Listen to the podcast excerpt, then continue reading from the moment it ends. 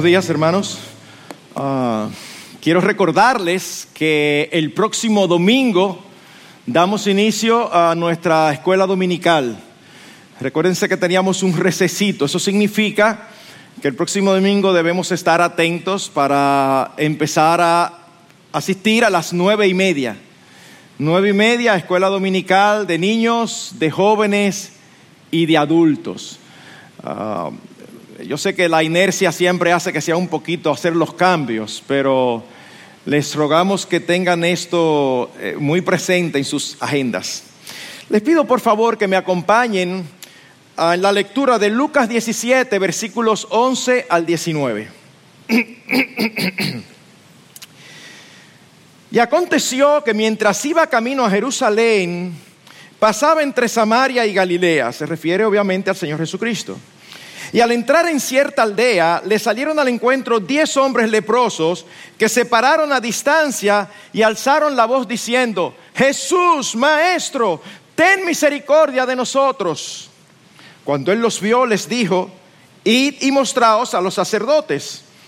Y sucedió que mientras iban, quedaron limpios. Entonces uno de ellos, al ver que había sido sanado, se volvió glorificando a Dios en alta voz y cayó sobre su rostro a los pies de Jesús, dándole gracias, y este era samaritano. Respondió Jesús, dijo, ¿no fueron diez los que quedaron limpios? ¿Y los otros nueve, dónde están? No hubo ninguno que regresara a dar gloria a Dios, excepto este extranjero. Y le dijo, levántate y vete, tu fe te ha sanado. Permítanme, aunque lo acabamos de leer, relatarle un poquito para dar unas pinceladas de, algunas, de algunos detalles que son interesantes en este, en este escenario. El Señor iba trasladándose camino a Jerusalén y se encuentra con diez leprosos que claman a Él por sanidad. Ahora, cuando nosotros pensamos en leprosos, no debemos pensar simplemente en alguien enfermo. Porque a lo largo del ministerio de Cristo nosotros vemos muchos casos de enfermedades que él sanó. Pero no solamente por cultura, sino también por la ley del Antiguo Testamento, los leprosos eran un grupo especial de enfermos. Si nosotros vamos al libro de Levítico capítulo 13 y 14, nosotros vemos allí que, por decirlo de alguna manera, estaban condenados al ostracismo, debían de estar fuera de la sociedad, no debían de mezclarse con el pueblo. Y dice la escritura que sus vestidos debían estar rasgados, el cabello de su cabeza debía estar descubierto, debían cubrirse el bozo y gritar, inmundo, inmundo, cada vez que alguien estuviera cerca, inmundo, inmundo, en otras palabras, no te me acerques. Y dice, vivirá solo y su morada está fuera del campamento. Así que añádale al ya hecho de la enfermedad unas condiciones difíciles y tristes. Es por eso que dice nuestro texto que cuando vieron al Señor se pararon a distancia. Estaban reunidos entre ellos, no solamente inmundos, Señor, ten misericordia. Cristo los mira y no les dice, sean sanos, sino que les dice, vayan y muéstrense al sacerdote, a los sacerdotes. ¿Por qué esto? Porque los sacerdotes eran los encargados de verificar si alguien tenía lepra o no. Una vez más en Levítico 13 y 14, es impresionante los detalles que los sacerdotes tenían que tener, revisar a las personas para decidir si eran leprosos o no. Porque había otro tipo de enfermedades que pudieran ser parecidas a la lepra. Así que ellos tenían que ir a mostrarse. Pero si ellos estaban fuera, era porque ya habían sido declarados como leprosos. Uno solamente iba a mostrarse cuando ya estaba limpio. Cuando eran sanados debían cumplir todo un ritual de purificación que duraba cerca de 14 días para luego restaurarse a su vida normal en medio del pueblo. Ahora, esta orden que el Señor Jesús le da nos recuerda una orden parecida en el Antiguo Testamento. Cuando ellos llegan a la tierra prometida, el Señor le dice que crucen el Jordán. Y uno se imagina al pueblo que hacía 40 años habían visto abrirse el mar rojo esperando que el Jordán se abriera. Y hay un momento ahí como de tensión, como el Señor nos dijo que crucemos, pero no está pasando nada con el río. ¿Y qué le dice el Señor? ¿Y qué ustedes están esperando? Entren. En otras palabras, ellos tuvieron que entrar primero, iban entrando y el agua iba subiendo hasta que el Señor decidió abrir. Con mucha frecuencia, mis hermanos, vemos en las escrituras que las misericordias de Dios hacia nosotros ocurren en el sendero de la obediencia. Obediencia que no solamente a veces no es lógica para nosotros, sino que muchas veces no es lógica para nosotros. Y cometemos el error de seguir nuestros propios criterios como si nosotros fuésemos más sabios que el Señor. ¿Qué hubiera sucedido si estos leprosos no hubieran obedecido? No hubieran sido sanados. Porque el Señor les dio una directriz particular. Es como Naamán el sirio. ¿Ustedes recuerdan cuando es enviado desde Siria al profeta Eliseo? Y él en su cabeza va pensando que el profeta va a imponer las manos y va a hacer algo tembloroso y espectacular. Y el, el, profeta ni siquiera sale a recibirlo y le dice, le manda a decir con un criado, dile que se zambulla siete veces en el Jordán. Y Naamán se molesta. Yo no vine de tan lejos para zambullirme en el Jordán. En mi país hay ríos muchísimo más grandes y mejores que ese si no es por un siervo que le dice, mi Señor, y si tu Dios te indicara algo, tú no lo hicieras, hazlo. No tenía, no tenía lógica, pero eso era lo que Dios quería que hiciera.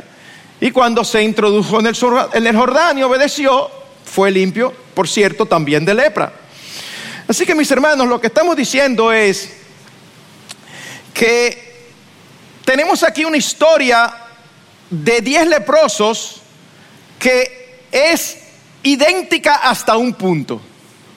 Pero hay un punto donde la historia los separa en dos. Y no cinco y cinco, sino uno y diez. En un momento determinado, después que los leprosos son limpiados, solamente uno se devuelve a darle las gracias al Señor. Y resulta que el que lo hace no era un judío, sino un samaritano. El Señor pregunta por los demás y salva a este hombre. Esta es la historia brevemente relatada. Y por lo que he dicho, es obvio que hay ciertas enseñanzas allí. Mientras yo estudiaba, yo veía que muchos tenían unos enfoques y sacaban enseñanzas que sí que eran ciertas. Pero de verdad, yo creo que de manera natural, inmediatamente uno se enfrenta a este texto, yo creo que es obvio que nos está enseñando acerca de la gratitud. Eh, de manera natural, no, hay que ser muy, muy profundo ni irse a, a, este... No, no, no. Uno lo lee y uno se da cuenta que se nos está enseñando acerca de la importancia de la gratitud. Y lo que queremos hacer en esta mañana precisamente es ver 11 principios 11 verdades que podemos sacar del texto que de manera práctica nos impacten a nosotros. La primera de ellas es que la gratitud es una respuesta a la gracia y a la misericordia de Dios. Cuando los leprosos se pararon, ellos nos dijeron, tú eres el Mesías, haz lo que tú debes hacer. Cumple con tu deber, Señor. No, eso no fue lo que ellos dijeron. Ellos dijeron, Señor, ten misericordia de nosotros. Ellos no fueron reclamando, porque ellos entendieron, por lo menos en este momento, porque después las cosas cambian, que si Jesús iba a hacer algo por ellos, era, era movido por su gracia, no por obligación. Y hermanos, esto es importante, porque cuando se nos da lo que merecemos, no hay gracia. Lo que hay es justicia. Ustedes de aquellos que son empleados, cuando ustedes le depositan en cada fecha su salario, ustedes no van a la oficina del jefe. Ay, jefe, muchísimas gracias. Usted, la verdad que usted es, maravilloso, usted sí es amable. No, no, no, no. No significa que no haya reglas de cortesía, como veremos más adelante. Pero no. De hecho, es interesante que eso es lo mismo que el Señor explica unos versículos inmediatamente antes de la parábola. Ahí en el, mismo capítulo, los versículos 7 al 9, oigan lo que dice. ¿Quién de vosotros tiene un siervo arando o pastoreando ovejas y cuando regresa del campo le dice, ven enseguida y siéntate a comer? ¿No le dirá más bien, prepárame algo para cenar y vístete adecuadamente y sírveme hasta que haya comido y bebido y después comerás y beberás tú. ¿Acaso le da gracias al siervo porque hizo lo que se le ordenó? No estamos hablando de un amo déspota, no estamos hablando de un amo que maltrata. No. Sencillamente el siervo tiene unas responsabilidades que tiene que cumplir. Y para eso es que yo te tengo. Cuando nosotros cumplimos con nuestras responsabilidades, no debemos esperar una gran gratitud, porque como empleados es para eso que nosotros se nos paga. De igual manera, como nosotros sabemos eso, nosotros sabemos que no es de gracia, sino que es de justicia. ¿Qué es lo que queremos decir? Mis hermanos, que muchas veces no somos agradecidos porque entendemos que lo que tenemos es porque lo, lo, merecemos, es porque nos corresponde. Y en una época como la que nos ha tocado vivir es aún peor. Vivimos en la época de los derechos. Todo el mundo tiene derechos. Y ese es el énfasis. De hecho, es un énfasis desmedido. Usted ve hablar de los derechos diez veces por cada una vez que se habla de las responsabilidades. Nos ha tocado vivir en la época de los derechos, señores. Hasta los animales tienen derechos. Suerte que no hablan y que no pueden poner un abogado. Pero hasta los animales tienen derecho. Imagínense, nosotros que no necesitamos que se nos aupe nuestro egocentrismo, nos creemos el centro del universo. Y esto se nos vende por donde quiera. ¿Cuántas veces escuchamos anuncios o personas diciendo, tú mereces lo mejor? Pero ¿y tú me conoces para saber si yo merezco lo mejor? No, no, es como que todos, todos aquí, todos merecemos lo mejor. Bueno, mis hermanos, ¿saben que una vez más, y como es tan frecuente, la escritura tiene una visión totalmente diferente? Y no es un punto de vista, es el punto de vista, es la verdad, porque es la verdad de Dios. Y la escritura, ¿saben lo que dice? Que tú y yo no merecemos nada. ¿Cómo? Mi amor, mi, hermano.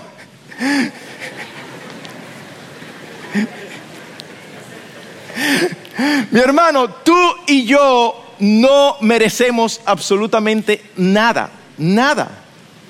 ¿Usted recuerda lo que dice el profeta Jeremías?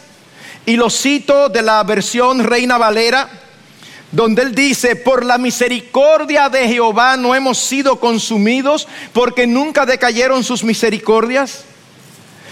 Mi hermano, no solamente eh, eh, eh, los que conocemos al Señor, es que todos levantarnos durante cada día y abrir los ojos y estar vivos es una misericordia de Dios.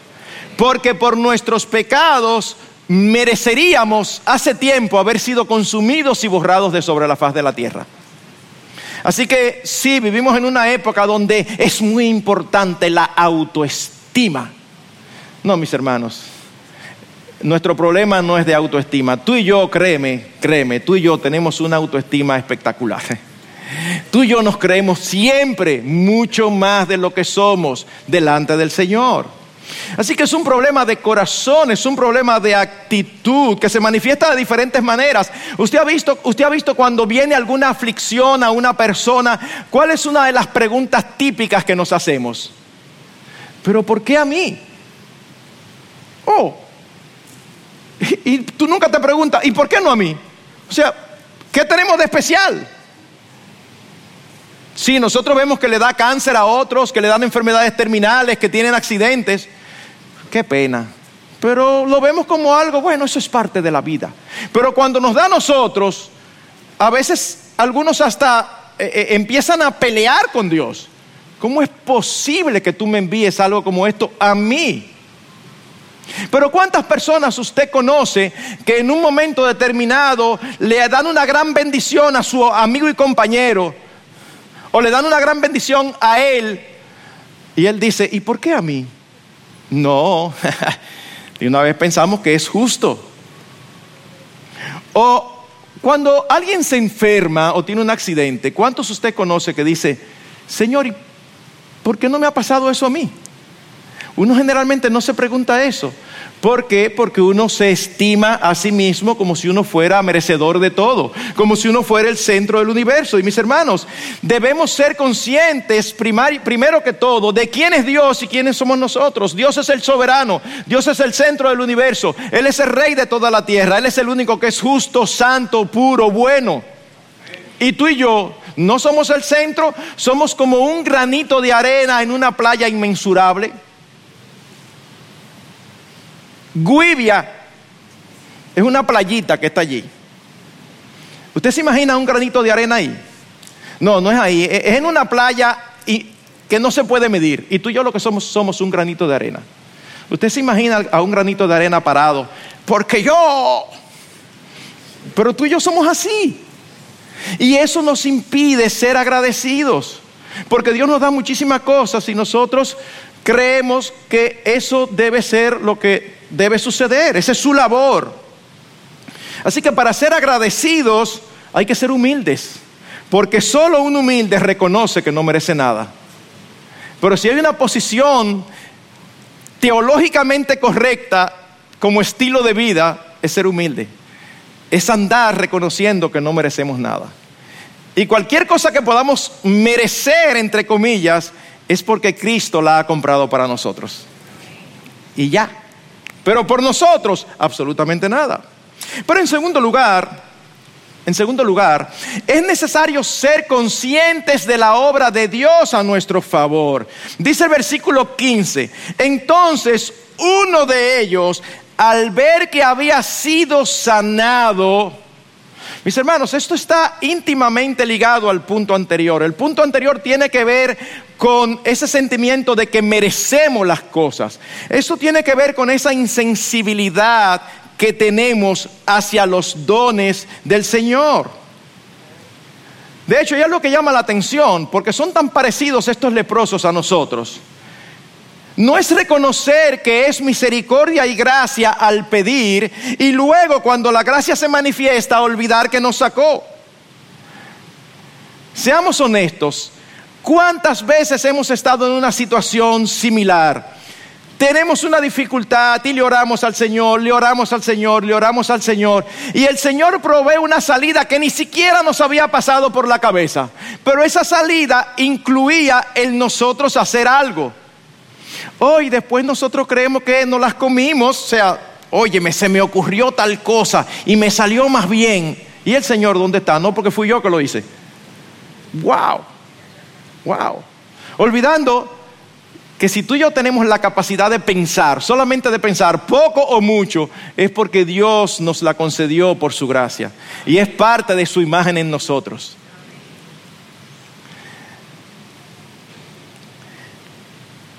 Eso fue lo que sucedió con los nueve. Dios conoce que somos así, mis hermanos. Y por eso es que vemos algunos escenarios en el Antiguo Testamento donde Dios evidencia que nos conoce muy bien. En el libro de los jueces está la historia de Gedeón. Iba a pelear contra un ejército enemigo. Tenía 32 mil personas, soldados, contra muchísimos. Y él dice, no, no, usa una frase que me llama tanto la atención. Él dice, el pueblo que está contigo es demasiado numeroso para que yo entregue a Madián en sus manos. No sea que Israel se vuelva orgulloso diciendo, mi propia fortaleza me ha librado. Esa es la idea, pero me encanta cómo lo expresa Reina Valera, porque es una construcción literaria poco común. Reina Valera dice, no sea que se alabe Israel contra mí diciendo, mi mano me ha salvado. ¿No les parece raro? Porque normalmente uno se alaba a favor de uno, no en contra de otro. Dice, no sea que Israel se alabe contra mí. Claro, porque es contra mí. Si yo soy que lo ayudo y después él se cree que es él, Así que el Señor dice, no, no, no, no. Yo quiero que sea obvio y evidente que es imposible que ellos obtengan la victoria. Así que Dios le dice a Gedeón, mira, dile a las tropas que todo el que tenga temor que se vaya para su casa. De 32 mil se fueron 22 mil. Quedaron 10 mil. Ok, vamos arriba. No, el Señor dice, son todavía muchos. Llévalos a beber al río, le da ciertas instrucciones. ¿Y saben cuántos quedan al final? 300. Mis hermanos, de verdad, de verdad, de verdad. O sea, 300 contra miles. Eso nada más bien vencen en las películas. Nada más en las películas. Que usted ve cosas que tú dices, sí, ahora cuéntame uno de pirata. Porque son invencibles. Y entonces, ¿qué ocurrió? Lo que ocurre en las películas. Pero en esta ocasión fue verdad porque Dios estuvo con ellos. 300 vencieron a miles. Sería insensato, sería una locura, sería irracional que esos 300 dijeran, wow, tuviste, como me cayeron tres y los vencí a los tres. No, que no eran tres, debían de ser cientos por cada uno. Fue evidente que la gloria debía ser dada a Dios. Así que uno dice, pero pastor, ¿y qué pasó? Porque ellos entendieron que era misericordia y clamaron. Bueno, mis hermanos, el que está en necesidad generalmente está dispuesto a hacer lo que sea con tal de salir de su situación. Pero al final sale a relucir el verdadero estado de su corazón. ¿Acaso no vemos con frecuencia a personas clamando al Señor en momentos de dificultad y tan pronto responde, vuelven a sus vidas alejados de Él? Tenemos personas cercanas, a veces nuestros propios hijos que han crecido escuchando el Evangelio, ellos no quieren que nadie reine sobre ellos, por lo tanto ellos están viviendo sus vidas. Pero cuando las cosas se ponen difíciles, usted lo ve que vienen donde nosotros, nos piden que oremos por ellos, pero no solamente nos piden que oremos por ellos, sino que usted lo ve que se cambian, vienen a la iglesia y cantan y, uno dice, wow, el Señor está haciendo una obra y le pide que oren y ellos mismos oran. Y cuando el Señor le contesta, ¿qué sucede? Vuelven a su vida alejados de Dios. Ellos hicieron lo que, ¿qué es lo que hay que hacer esto? Yo hago lo que sea, yo necesito, yo estoy en una necesidad. Así que, ¿cuántos leprosos fueron sanados? Diez pero solo uno fue consciente de la grandeza de lo que había sucedido. No fue que los otros no se dieron cuenta que habían sido sanados. No fue que el leproso dijo, wow, y los otros dijeron, yo ni cuenta me di. No. Es un asunto de sensibilidad espiritual. Es un asunto de la inclinación de nuestros corazones. Pensemos en esto. ¿Tú das gracia con frecuencia por tu salud? Eso es raro, alguien, Señor, gracias porque estoy saludable. A menos que sea una persona muy enfermiza, entonces es tan continuamente lo que se les recuerda su fragilidad que lo hace. Pero los que son muy saludables rara vez dan gracias por su salud, como que eso es lo más natural. Tú tienes una familia unida, una familia cristiana que se aman entre sí. Tú das gracias por esto. Tú das gracias por tu iglesia. Tú das gracias cada día por haber conocido al Señor. Pastores, que eso hace muchísimos años, no importa, no importa. Las misericordias del Señor son nuevas cada mañana y su fidelidad cada noche. Cada día nosotros debemos recordar y dar gracias, Señor, tú me salvaste. Y no fue porque yo soy más inteligente que los demás, fue porque en tu gracia, que inentendible para mí, quisiste abrir mis ojos para ver la hermosura de Cristo y su Evangelio. Damos gracias por estas cosas. Nos damos cuenta que todo esto proviene de Dios, que Él es bueno y que es a favor nuestro. Damos gracias por su aire que nosotros respiramos, o por la belleza de la naturaleza, o aún hasta por el buen sabor de los alimentos. No yo no sé si ustedes sabían, pero no todos los animales tienen papilas gustativas como nosotros. Ellos comen y ya. Wow, sin embargo, tú y yo, el Señor nos dotó con la capacidad de disfrutar de aquello que como quiera tenemos que hacer por necesidad. Eso es parte de su misericordia para nosotros. Es por eso que dice Santiago capítulo 1 versículo 17, toda buena dádiva y todo don perfecto desciende del Padre de las Luces, en el cual no hay mudanza ni sombra de variación.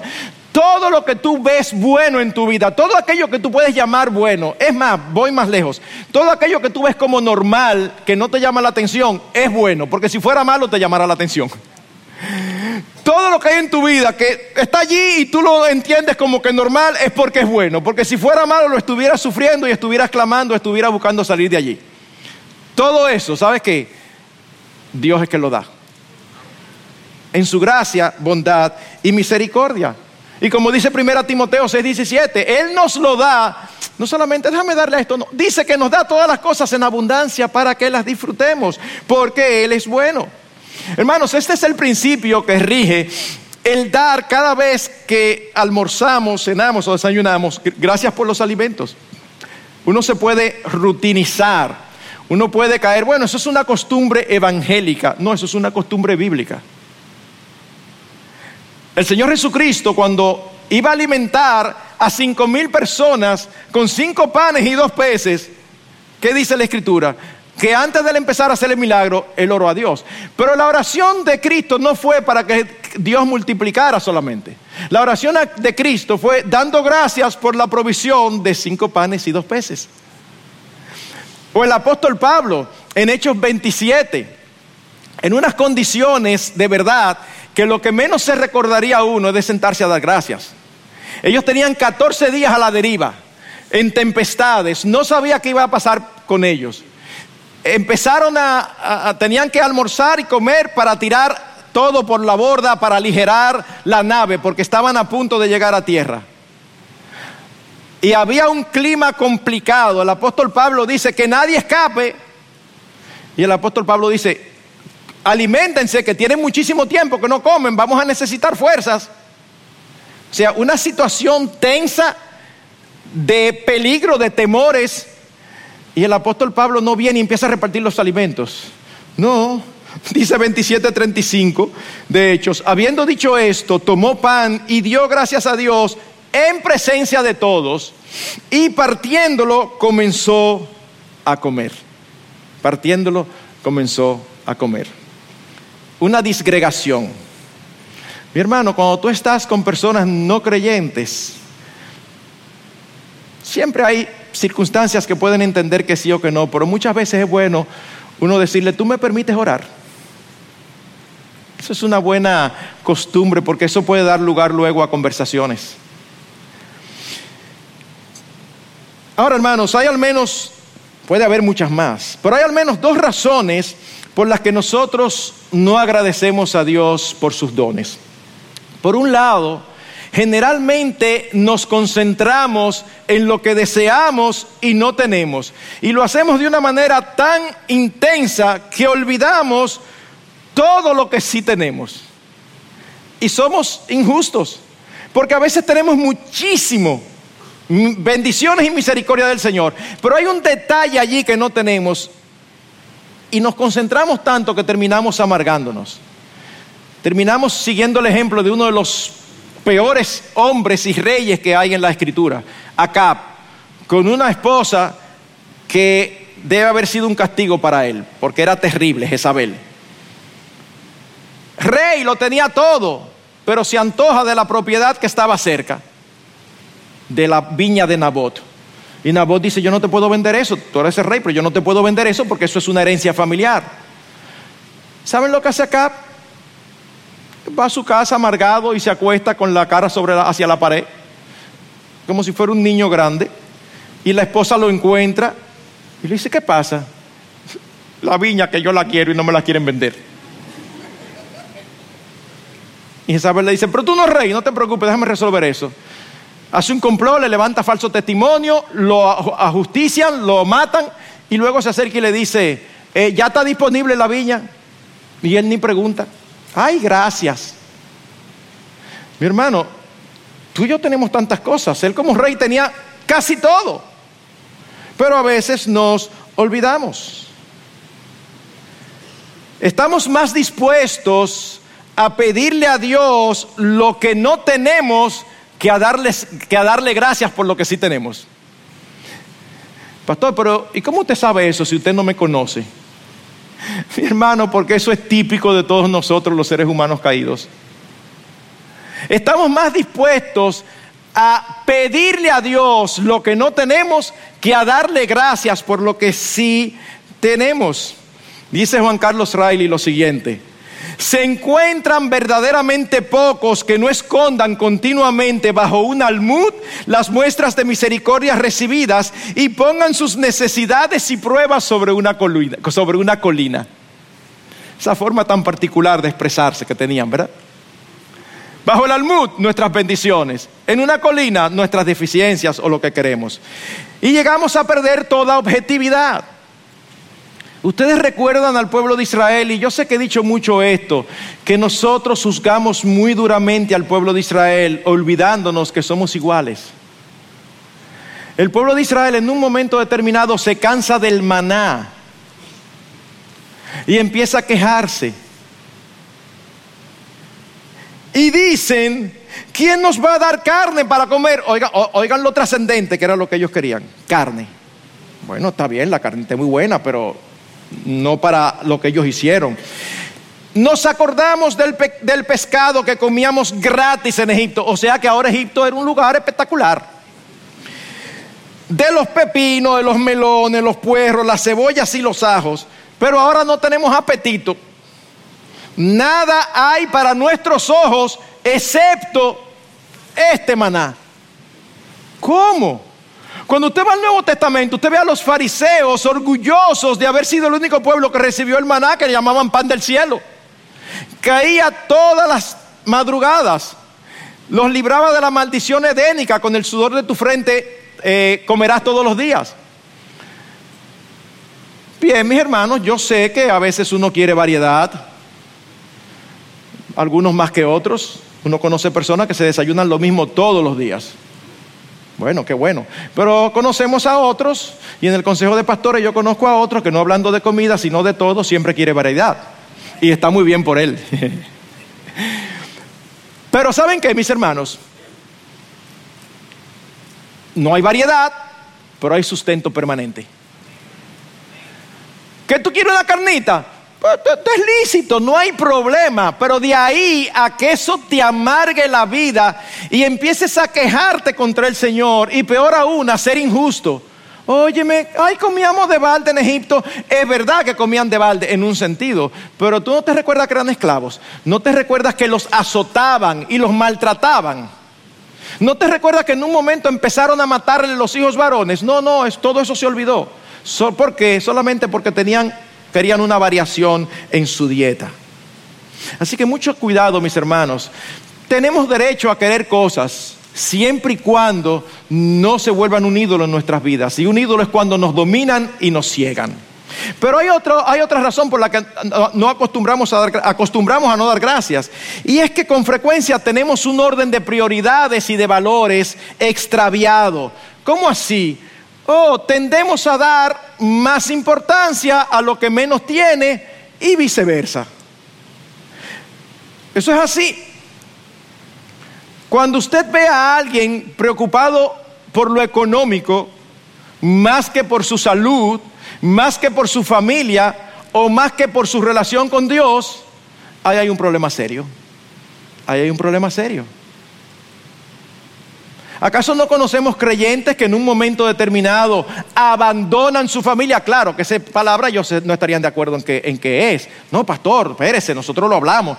Bueno, a veces lo hablan, pero a veces sencillamente toman la decisión. Abandonan a su familia para ir a otros lugares a buscar mejores eh, eh, eh, propiedades y mantenimiento. Pero tú estás abandonando esposa e hijos no, pero es para nuestra mejoría. No, no, no, no, no, no. Estás teniendo un trastueque. Tú dices que una cosa es más importante que otra, pero lo estás demostrando que no es así. Hermanos, tú conoces al Señor. Cristo es tu Salvador. Eso es lo más importante. Eso es, lo, eso es, lo, mejor que le puede pasar a cualquier ser humano sobre la faz de la tierra. No hay nada mayor, por mucho, por mucho. Si tú tienes eso, tú lo tienes todo. Pastor, está bien, yo tengo al Señor, pero no tengo salud. La familia es problemática y no tengo un chele. Pero tienes al Señor. Ok, hacemos un canje. ¿Por qué tú vas a cambiar al Señor? No, no, espérate. Entonces, entonces. No, pero es que yo estoy fajado, porque es que yo tengo en meta comprar tal cosa, porque eso es lo que yo creo que a nosotros nos conviene una nueva casa y trabaja y trabaja y trabaja y trabaja y trabaja. Y la esposa no te ve y los hijos no te ven, se quejan la esposa y los hijos no, pero es buscando su bien. No, tú no estás buscando su bien, tú tienes un orden de prioridades trastocado. Entonces, cuando eso sucede, Igualmente dejamos de dar gracias porque Dios nos da cosas más valiosas y las dejamos pasar por alto porque ni siquiera la vemos.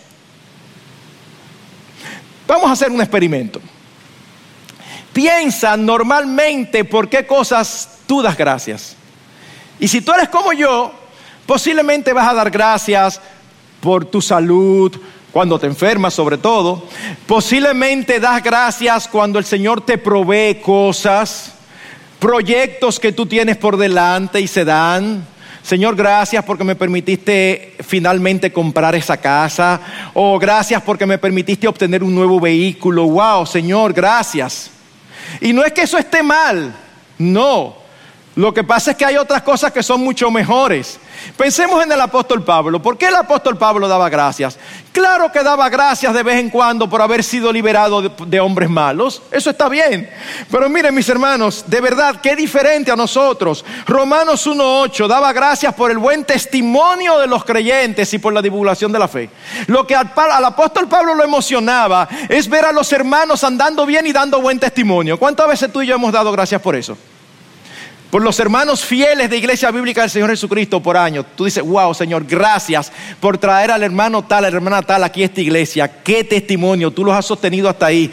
Wow. Romanos 6, 17, el apóstol daba gracias por los creyentes haber sido liberados de la esclavitud del pecado y ser ahora siervos de la justicia.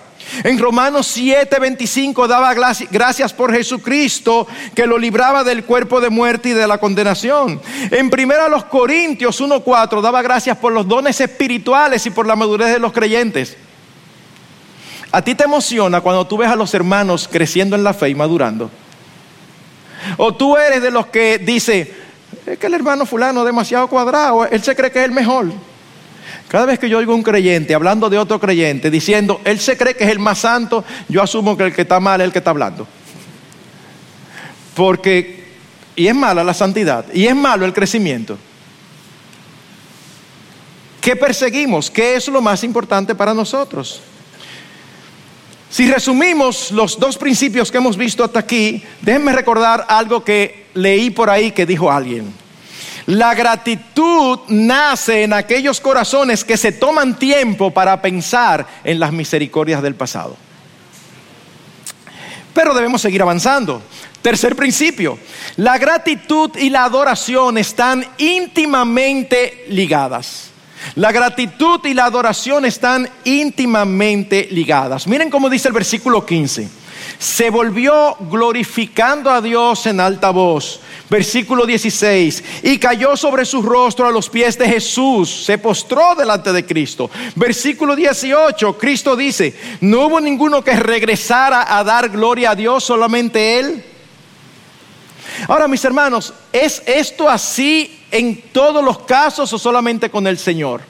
Cuando algún colega, familiar, amigo cercano, hermano de la iglesia, hace algo a favor de nosotros, ¿esa gratitud que le debemos está ligada a la adoración a Él?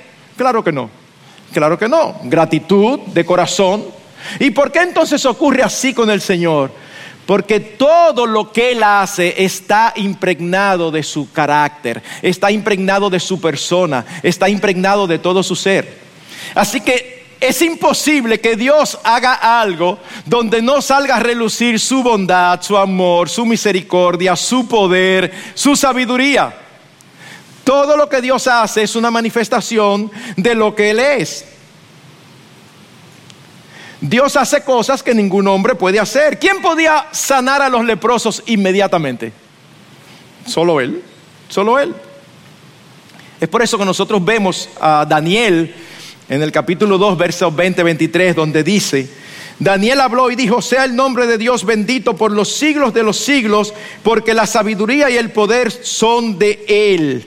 Y luego en el versículo 23 dice, a ti Dios de mis padres, doy yo gracias y alabo, porque me has dado sabiduría y poder y ahora me has revelado lo que te habíamos pedido.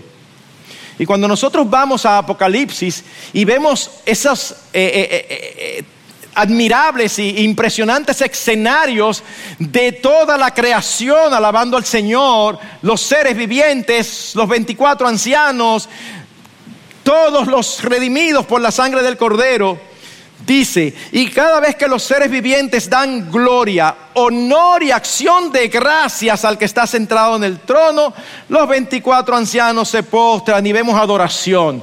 Pero ven cómo parte de la adoración a Dios son las acciones de gracias.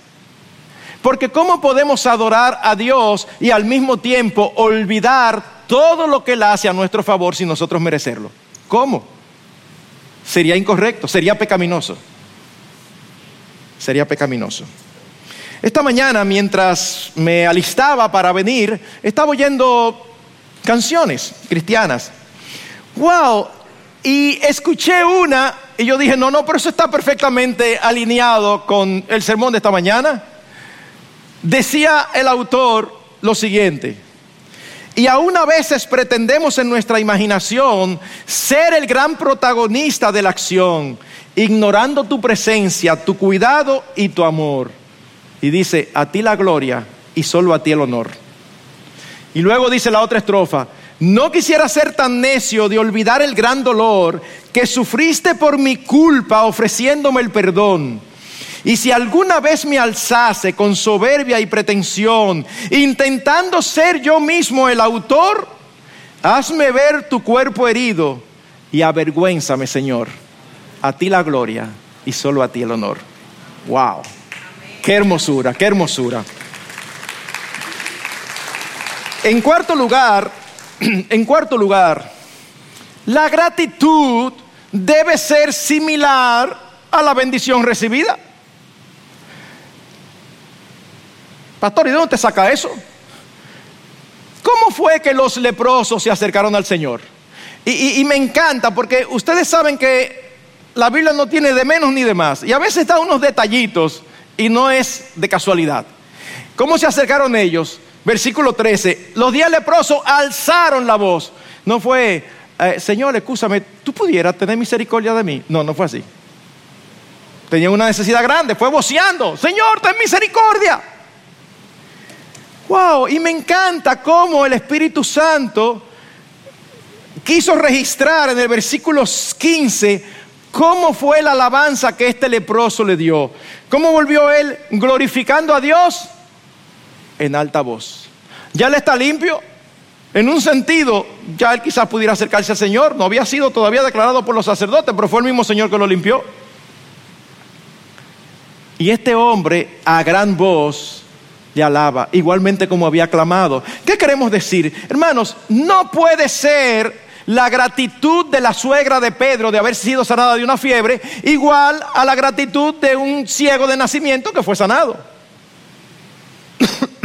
no es lo mismo. No es lo mismo. Nosotros tenemos que, tener, y no estamos hablando de, de frecuencia, a veces nosotros duramos meses orando por algo y finalmente el Señor los concede. no estamos hablando de que ahora duremos meses dando gracias. No, es necesariamente el énfasis, pero sí la intensidad. O sea, yo no puedo rogar con desesperación y luego dar gracias con indiferencia debe ser similar. Quinto lugar, las bendiciones presentes pueden ser un obstáculo para ser agradecidos con las bendiciones futuras. ¿Qué dice el versículo 16? ¿Qué detalle?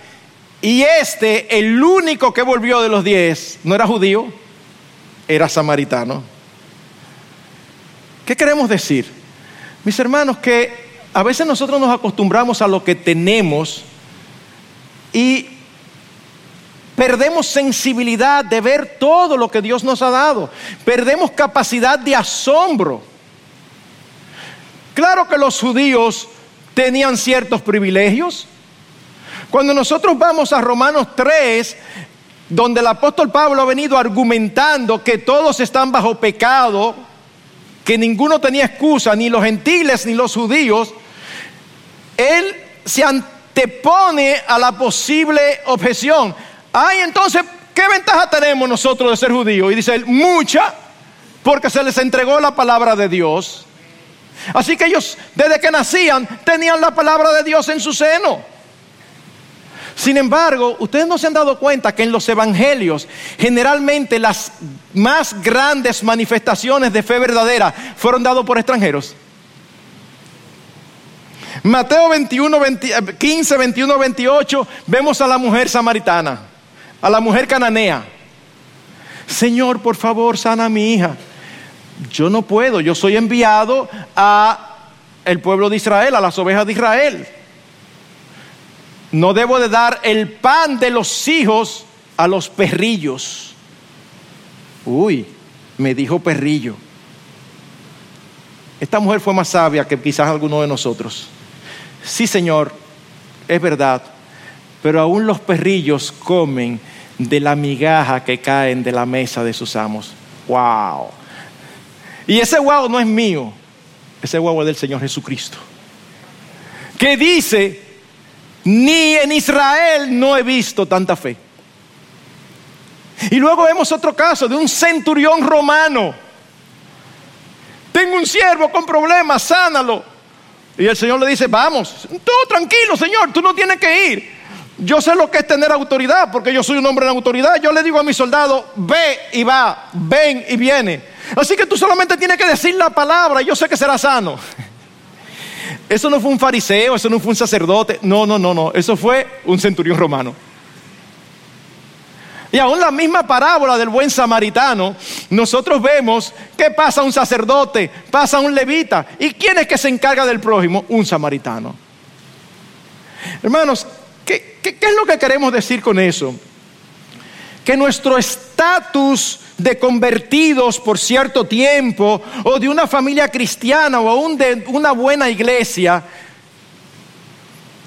puede impedirnos agradecer a Dios por su obra a nuestro favor cada día. Porque nos acostumbramos y nos olvidamos lo que tenemos. Es por eso que otra vez cito a Riley que dice, la extendida falta de gratitud de los cristianos es la vergüenza de nuestros días. ¡Wow! ¡Qué fuerte declaración! O sea que no es de ahora que nosotros, los creyentes, tendemos a ser ingratos cuando somos los seres sobre la faz de la tierra que más razones tenemos para ser agradecidos día tras día, día tras día, día tras día. Y es que nos acostumbramos. Usted y es una pregunta retórica, porque quizás la, mayoría se ha dado cuenta. Usted está en un campo, está en un lugar, sale de la ciudad y usted se topa con una noche estrellada. ¡Wow! ¡Qué belleza! ¡Qué belleza! E, e, es, espectacular. Es, y es apenas el borde del universo que Dios hizo, pero es una hermosura. Mire, difícilmente alguien que ha crecido en el campo se quede estaciado mirándolo, porque creció viéndolo creció viéndolo. Yo pensaba esta mañana en, algunos asuntos como eh, eh, en, algunos lugares donde se ve, por ejemplo, la aurora boreal. Eso debe ser algo espectacular. Y personas viajan solamente para ver si tienen la oportunidad. Yo me imagino que los habitantes de esos lugares dicen, ay, qué lindo. Uno viaja a verlo y a asombrarse. Bueno, mis hermanos, eso sucede en nuestras vidas. Nos acostumbramos a la bondad de Dios, a su gracia, a su misericordia para nosotros, a que nosotros le oramos y Él nos contesta, a milagros reales en nuestras vidas y nosotros lo vemos como normal, porque es normal que Él conteste la oración de los suyos, Él no prometió eso. Y nos ponemos, actuamos de una manera con un corazón que se enfría y que pierde sensibilidad. Sexto, el Señor espera que seamos agradecidos. No es solamente que hay que bien lo que Él hizo, no, Él espera que seamos agradecidos. El versículo 17 dice, ¿y los otros nueve dónde están? En otras palabras, fueron los diez que debieron haber venido. Ahora, mis hermanos, ¿uno hace algo para que le den las gracias? No, el Señor tampoco. Y entonces, ¿por qué el Señor lo demanda? Fíjense qué interesante. Él no está demandando gratitud a Él, está demandando gratitud al Padre. No hubo ninguno que regresara a dar gloria a Dios y es exactamente lo que nos enseña el Nuevo Testamento. Efesios 5:20, dando siempre, no de vez en cuando, siempre, gracias por todo, en el nombre de nuestro Señor Jesucristo, a Dios el Padre. Primera Tesalonicenses 5:18, dad gracias en todo, porque esta es la voluntad de Dios para vosotros en Cristo Jesús. ¿Cómo que en todo? Eso mismo en todo. Pastor, pero es que a veces vienen cosas a la vida que no es bueno. Yo estoy haciendo una diligencia para tal cosa. Y usted no se imagina cómo me lo han complicado. Da gracias al Señor, pero ¿cómo voy a dar gracias al Señor por el pecado de esa gente que lo que están buscando que yo le dé algo? No, yo no te estoy diciendo que dé gracias por el pecado de ellos. Da gracias porque el Señor tiene control y si el Señor quisiera dártelo ya, no hay ningún burócrata que te lo impida. Él está detrás. Posiblemente está desarrollando en ti la paciencia, está trabajando contigo, está haciéndote dándote un carácter más parecido a Cristo. Y eso es genial, porque yo creo que todos los que somos cristianos decimos que queremos tener un carácter parecido al Señor. Pero cuando Él usa sus métodos decimos, oye, Señor, pero espérate, no, eso no. Y es como si el Señor, yo me imagino al Señor preguntándonos, pero ¿tú quieres parecerte a mí o no? Sí, pero sin esas dificultades. No sé por qué cada vez que hablo esto me recuerdo siempre de una vez que Sujel predicó del rico y Lázaro que decía que le preguntaron a un niño que quién quería ser de la historia. Y entonces el niño dijo, oh, el rico en la tierra y Lázaro en el cielo. me, acuerdo siempre, esos son de las ocurrencias, ¿verdad?, de nuestro pastor. no se puede, mis hermanos. O sea, aún lo difícil que viene a nosotros está lleno de la misericordia y del cuidado de Dios para sus hijos. Pero uno de los textos que más me gusta es Daniel capítulo 6 versículo 10. Y como lo solía hacer antes, continuó arrodillándose tres veces al día, orando y dando gracias delante de su Dios. ¿Y, en qué contexto es que está eso? O en el contexto que le acababan de armar un complot y lograron engañar al rey para que firmara un decreto de que el que adorara a un Dios que no fuera el rey fuera echado a los leones. Y el rey, por su propio orgullo, firmó sin, pensarlo mucho. Le dijeron a Daniel lo que estaba pasando y él no fue tan prudente como tú y yo. Yo voy a seguir orando, pero yo ahora voy a cerrar las ventanas. Yo toda mi vida he orado con las ventanas abiertas hacia Jerusalén, como decía la ley. Tres veces al día y dice, lo hacía como solía hacerlo antes. Nada cambió.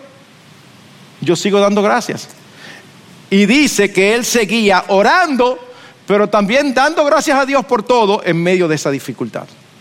Y finalmente, séptimo y último principio, la falta de gratitud es uno de los primeros pasos del hombre para hundirse en su propia corrupción y condenación.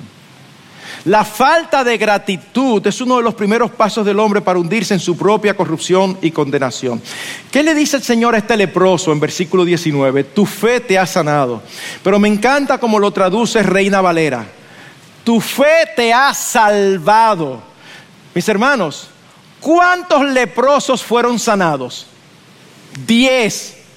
¿Cuántos fueron salvados? Uno. Uno. ¿Y fue su falta de gratitud lo que los condenó? No, ya ellos estaban condenados. Pero fue su falta de gratitud lo que los alejó de la salvación que pudieron haber recibido. Es exactamente lo que nos relata Romanos capítulo 1, 21. Dice, pues aunque conocían a Dios hablando de la humanidad, no le honraron como a Dios, ni le dieron gracias. Tú conoces que hay un Dios y tú no le das gracias. Dice, sino que se hicieron vanos en sus razonamientos y su necio corazón fue entenebrecido.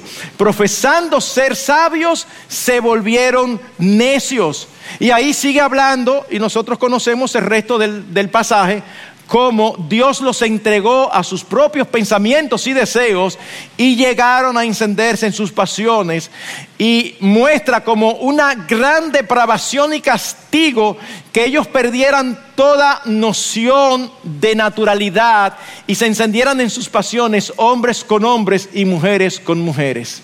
Y nos ha tocado vivir en una época donde eso, en lugar de ser condenado, es exaltado. ¿Cómo empezó la depravación de estos hombres?